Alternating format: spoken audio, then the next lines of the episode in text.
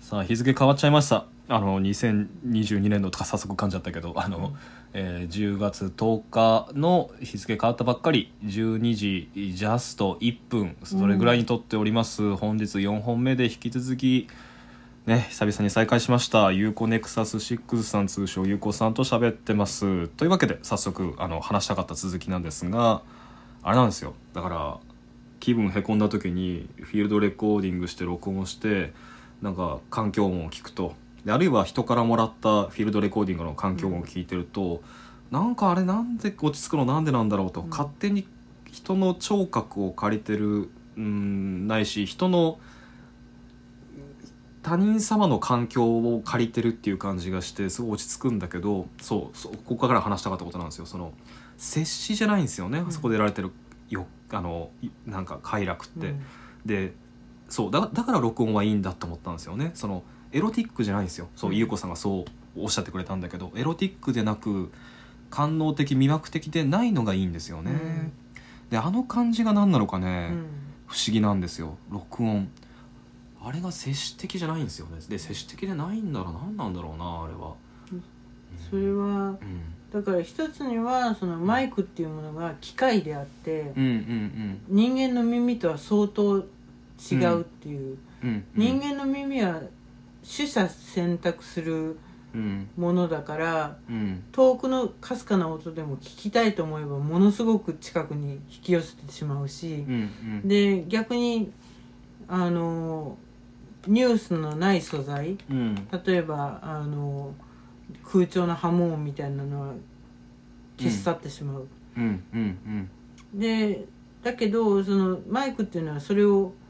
全部透過にああそのままあのデジタルに取ってくるのでうんあのまあがっかりすることが多いですよねフィーレコを聞き直して、えーセミの音全然聞こえてこないそうなんすよあんなにうるさかったのにうるさい感が全然ないみたいな感じでね おっしゃる通り、うん川の音取りに行ってもね全な然んか全然、うん全然遠すぎたもっと近寄らなあかんかってんやんそうそうそうそうで、うん思ったよりヒーリング効果のある水音じゃなかったりねなかったなかっそうなんですたとよかうん、だからそこにそのじゃあその例えばその接視的なメディアとしての,、あの映像うん例えばカメラのレンズとかはうん、何なんだろうとかね、うん、どうなんだろ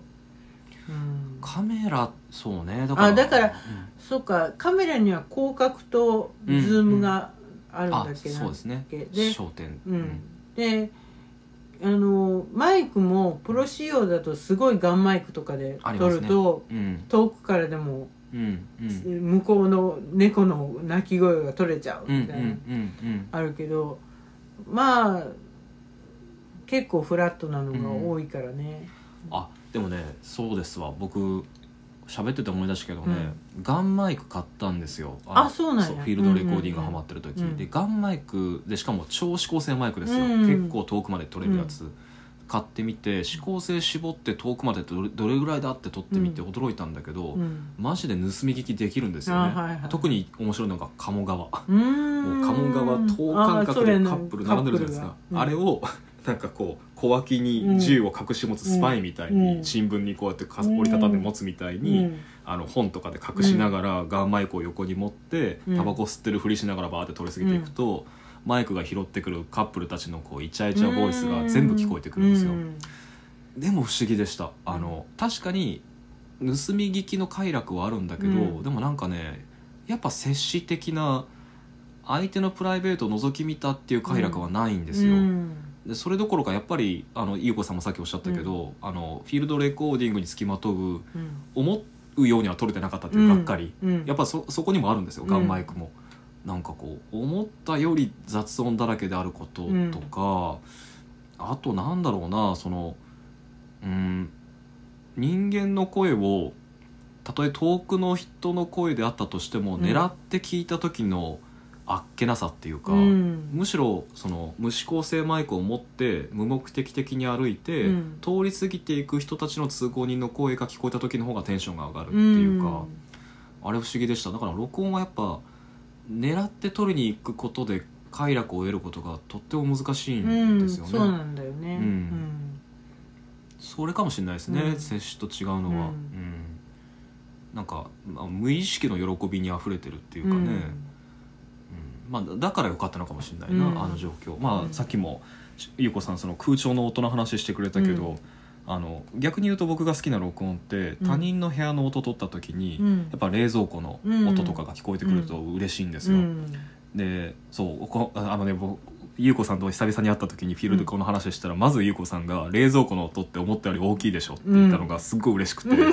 こんな話できる人周りにいないわと思ってそうかいや本当その通りですよね。だからフィーレコ界ではなんかそういう話うん普通なんだと思ううんんだそけれど、す、うん、結構あるけど、あるあるなんですね、うんいやそうなんですよね、うんこう冷蔵庫ってもう環境音なんだったら風切り音の一つみたいな感じで聞き流すのに慣れてるんだけど、うん実は結構な音量で、うんでしかもお録音で拾うと音量がでかいどころか耳障りな音なんですよね、うん結構ウィーっていうモーター音がこうんうなんかダブついてるっていうか、でもそれを他人の部屋の録音で聞くとなおその存在感を放ってるのうがんすごい不思議で、ううんん、いやー私は持ってないですけどその、こうフィーレコ界の巨匠的な人は何人もいてうんう、んなんかそのビルのうんうんこういう音ばっかり撮ってる CD とかさへいろいろあるみたいですよえだもうからあの大和田俊君に教えてもらった、はいはいフィーレコやったらこれこんなんもあるって言われたのが、そのかカバの口の中のう音わあれすごかったーですすわごいなーでも面白いのはやっぱうんフィーレコって、うん、カバって言ってるだけじゃないとか思うんですよああはいはいうわーとか言って聞こえるんだけどでそれがフィーレコ面白いんですよ、うんその音だけではうん、あほんまかどうかほんまわか分からん、うん、で想定してないような音だった場合にこそうん疑いも生じるのが面白かったんですよ、うんで本来だったら逆じゃないですか、想定してないような中身だった時には、うんこれカメラだったら喜びが溢れるんだけど、想定してない意外な音が出ると今度は疑っちゃうんですよ、うんこれ本当にカバのうん、音、みたほいんまなかいそれも音ならではだったし、あとね大城誠さんとかうんも沖縄でカエルの声とかを取りに行ったりとかしてて、あとねえっと拓也拓也さんっていう人が、うんあの田んぼの音を撮ってるへえ CD が結構ロングセラーであって、へうーんロングセラーなんやいいですよえ田んぼの音田んぼの音聞きたい、うん、カエルとかさあと田んぼのちょろちょろ流れる水の音とかさ、あうー、ん、あーだからあれかもな喋ってて思ったけど思い出していくのが緊張するんだろうな、その通り過ぎていたものを思い出すとか、うんまあ、例えばコロナ禍でいろんなお店閉まってるわけですよ、はいはい思い出せないんですよね、うん何があったのか、うんで逆に言うと思い出そうとしてる瞬間って、うん終わった後とか、うんなんか亡くなった後とかの方が多い気がしてて、うんなんだったら考えるってこと自体もそれなのかもしれないなとか思うと、なんかこう隙間とか空間を罰が悪いからうん埋め合わせ間に合わせるために、うんなんかこう考えたり言葉紡いだりしてるんじゃないかっていう点灯すら見えるのうがんなんか録音を聞いてて面白いところで、うん時々何の音だか分かんないものも入るじゃないですか。あるあるある、ねうんでその時全然思い出されへんねえ、な何の音なんだろうっていう、うんあとごめんなさいさらにニッチな話なんですけど、うんあれ風貌ってはいつけるもんですかみんなまあつけた方がいいかなあーうんややっぱこう風のノイズが入った時に音が潰れることが、うんうん僕は最初すごい嫌だったんですけど、うんなんか空房でこれが潰れた時に、うんこれがマイクだったってことを思い出すのもうん大事なのかもしれないと思ってうん止めたこともあったんですよ、なんかまあでもそそういうことは多分みんな通過しますよね多分ね、うんフィーレコやってたらね、うんあの風風の音が入った時に信じられない音の潰れ方するから、うんあの時だけ全く耳っぽくなくなるのが面白いんですよね、あーそういえば角田俊也さんっていう人もフィーレコ界では有名です、あおもういろんな暦を教えていただいた、角田俊也さん、はいあでその人はその、あの川の流れの中に、うんあのビニールで何十人もくるんだああマイクを沈めてヤドカリがその上を張っていくとかえ取れんのそんそんな音がと撮ってたと思いますよへえあ、とあのあの虹釜太郎さんのうんあのかつてあったペリパリペキンレコードで売ってたんだけどうん、あの早朝老人体操っていう公園にマイクを置いといてうん、 「おはようございます」えっていう、ー、最高で老人たちが集ってきて